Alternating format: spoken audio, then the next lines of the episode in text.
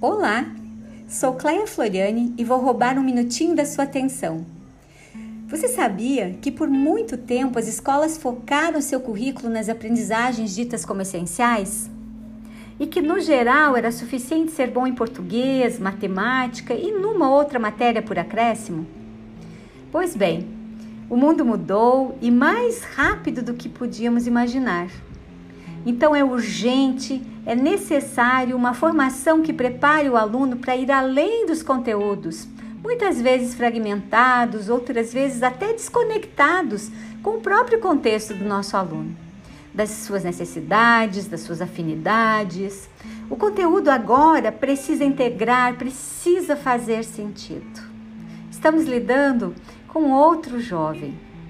Ciente dessa realidade, bem como das novas demandas para o ensino, a partir da Lei 13.415 de 2017, o Colégio Energia de Blumenau está investindo ainda mais no desenvolvimento das habilidades e das atitudes socioemocionais dos seus alunos. E dessa vez, através da disciplina Projeto de Vida, toda pensada com foco nesse objetivo. Transversalmente, o mesmo tema será trabalhado nas diferentes componentes de aprendizagem da grade, ou seja, nas outras disciplinas. O projeto de vida será mediado pela psicóloga Cléia Floriani, eu, formada pelo Instituto do Ser e que atua há mais de 15 anos com orientação da primeira escolha profissional com jovens de Blumenau e região.